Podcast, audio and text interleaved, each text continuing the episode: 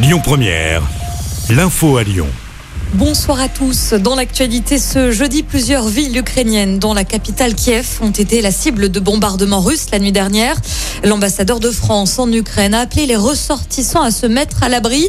L'Ukraine, de son côté, demande à la Russie et à l'ONU de mettre un terme à cette guerre et promet que son pays se défendra et gagnera. Fin de citation. Plusieurs pays comme l'Allemagne, la France ou encore l'Australie promettent des sanctions sévères contre Moscou. Un conseil de défense se tenait ce matin matin autour d'Emmanuel Macron. Le chef de l'État demande un sommet de l'OTAN au plus vite. Il s'est adressé aux Français ce midi. Écoutez. Cette nuit, la Russie a engagé une attaque militaire massive contre l'Ukraine. Ce choix délibéré est une violation de la Charte des Nations Unies et des principes fondateurs de l'ordre européen et international. Dans cette épreuve, la France se tient aux côtés de l'Ukraine. Leur liberté est la nôtre. En reniant sa parole, en refusant la voie diplomatique, en choisissant la guerre, le président Poutine n'a pas seulement attaqué l'Ukraine.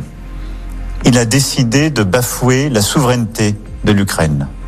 Il a décidé de porter l'atteinte la plus grave à la paix, à la stabilité dans notre Europe depuis des décennies.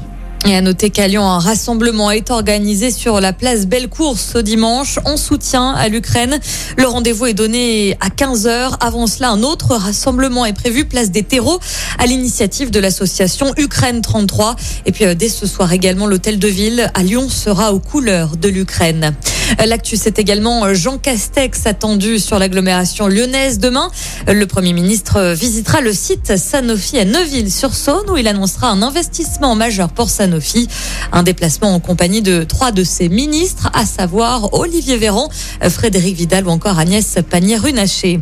On jette un coup d'œil sur les routes. Le dernier week-end des vacances de février se profile pour notre zone. Il va y avoir du monde dès demain en Auvergne-Rhône-Alpes. Le trafic est classé orange dans le sens des départs par Bison Futé. Ce sera orange également ce samedi dans les deux sens de circulation. Des ralentissements sont aussi à prévoir sur euh, la 43 entre Chambéry et Lyon de 8h à 17h. Pas de difficultés attendues en revanche pour la journée de dimanche. Un mot de basket pour euh, terminer. L'Asvel se prépare pour un nouveau match de relique ce soir. Villeurbanais affrontent l'Alba Berlin à l'Astrobal. C'est à 21h. Et puis place aux qualifications ce soir pour le Mondial 2023. L'équipe de France de basket affronte le Portugal au Palais des Sports de Dijon. Un match à suivre dès 19h sur la chaîne France 4. Écoutez votre radio Lyon Première en direct sur l'application Lyon Première, lyonpremière.fr et bien sûr à Lyon sur 90.2 FM et en DAB+.